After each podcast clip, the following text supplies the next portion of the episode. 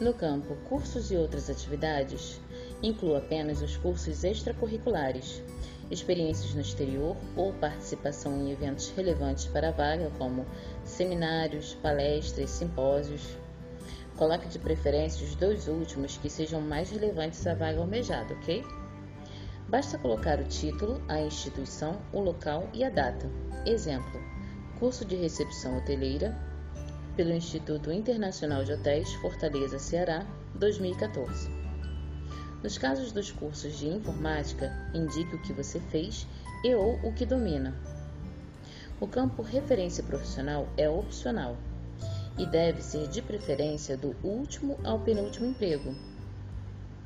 Coloque o nome e telefone de contato do ex-chefe ou ex-diretor, alguém que possa falar bem da sua vida profissional dentro da empresa. Por fim, se houver necessidade, especifique a pretensão salarial. Nunca coloque a combinar, pois se o empregador está solicitando é porque deseja saber. Na dúvida, pesquise os salários pagos no mercado para a função almejada. Observação importante: o CV ou resume deve ter preferencialmente uma folha. Toda informação deve ser verídica. Nunca invente nada, mesmo porque se for testado na entrevista a respeito de algo que declarou falsamente, irá passar vergonha. Agora que já sabemos como elaborar um currículo, vamos verificar o currículo de Janet.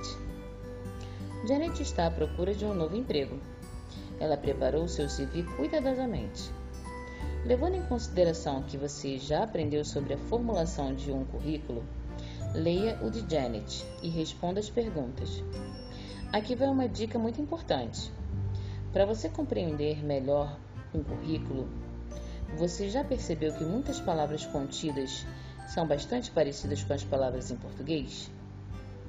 Pois é, chamamos estas palavras de cognatas ou cognatos, também conhecidas por palavras transparentes. Vou dar um exemplo. Obtain a position that utilizes. Obter a posição que utilize. Utilize-se disto para compreender melhor o texto. Não fique assustado com palavras que você não consegue compreender ou não conhece. Analise todo o contexto. E se você já fez algum currículo em português, tenho certeza que a leitura e a compreensão deste texto será mais fácil para você. Quando você analisou o currículo de Janet no que diz respeito às suas experiências profissionais, você observou que os verbos achieved, alcançou, increased, aumentou, positioned, posicionou, transformed, transformou, supervised, supervisionou, improved, melhorou, apresentaram a mesma terminação no final? ED? Então, eles apresentaram a mesma terminação porque são verbos regulares e estão no passado. É comum usarmos a forma do passado na formulação de currículos, ao relatarmos experiências profissionais anteriores. A mesma coisa acontece quando vamos elaborar um currículo na nossa própria língua. Trabalhei na empresa, participei do projeto, estudei na instituição. Em inglês, classificamos os verbos no passado em regulares, que possuem a mesma forma no passado com a terminação ed, e irregulares, que possuem sua forma própria de passado. Vamos tratar agora dos verbos regulares. Vejamos alguns exemplos. Work, trabalhar. He worked a lot yesterday. Ele trabalhou muito ontem. Talk, falar. She talked too much last class. Ela falou bastante na aula passada. Call, ligar. Tom called me last night. Tom ligou para mim na noite passada. Study.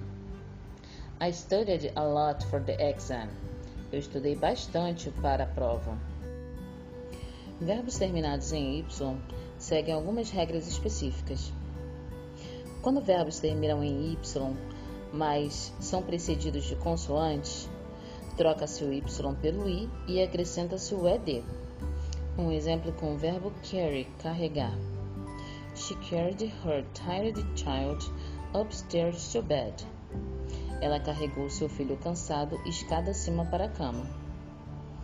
Quando os verbos terminam em Y, mas são precedidos de vogais, o Y permanece e acrescenta-se o ED. O verbo play, jogar, fica The kids played in the park.